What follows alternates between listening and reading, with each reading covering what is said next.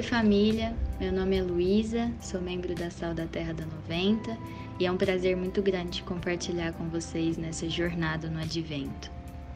O texto bíblico que a gente vai ler está lá em Lucas capítulo 1, a partir do versículo 57, e diz assim: Chegado o tempo de seu bebê nascer, Isabel deu à luz um filho.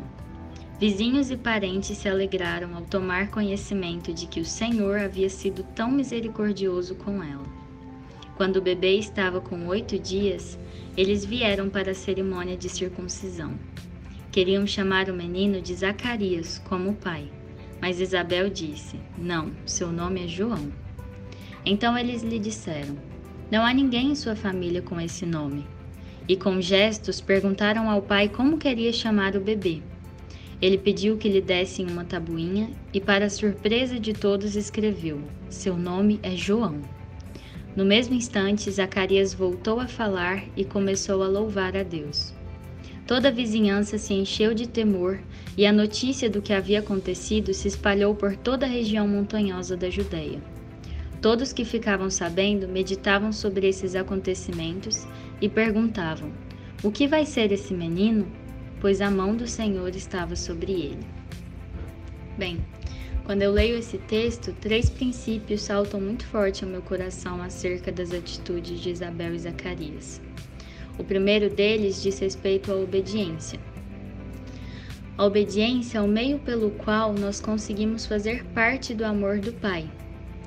É claro que o amor de Deus é infinito, é sobrenatural e que nós jamais conseguiríamos corresponder a esse amor mas em Sua misericórdia e graça, Ele nos permite fazer parte disso através da obediência.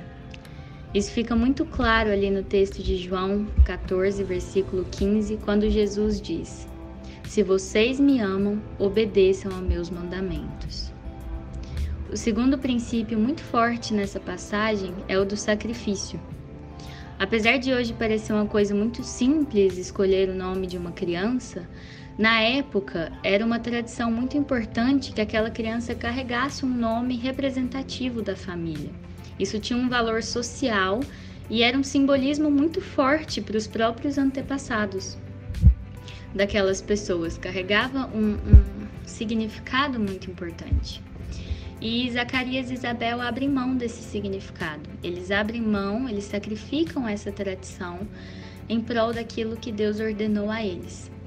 E esse sacrifício, de uma maneira muito graciosa, ele chega às outras pessoas como um verdadeiro testemunho daquilo que Deus fez.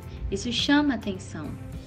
O próprio cristianismo é, em sua essência, um testemunho de um sacrifício, o sacrifício da cruz. Isso chega realmente como bênção, como palavra de vida às pessoas.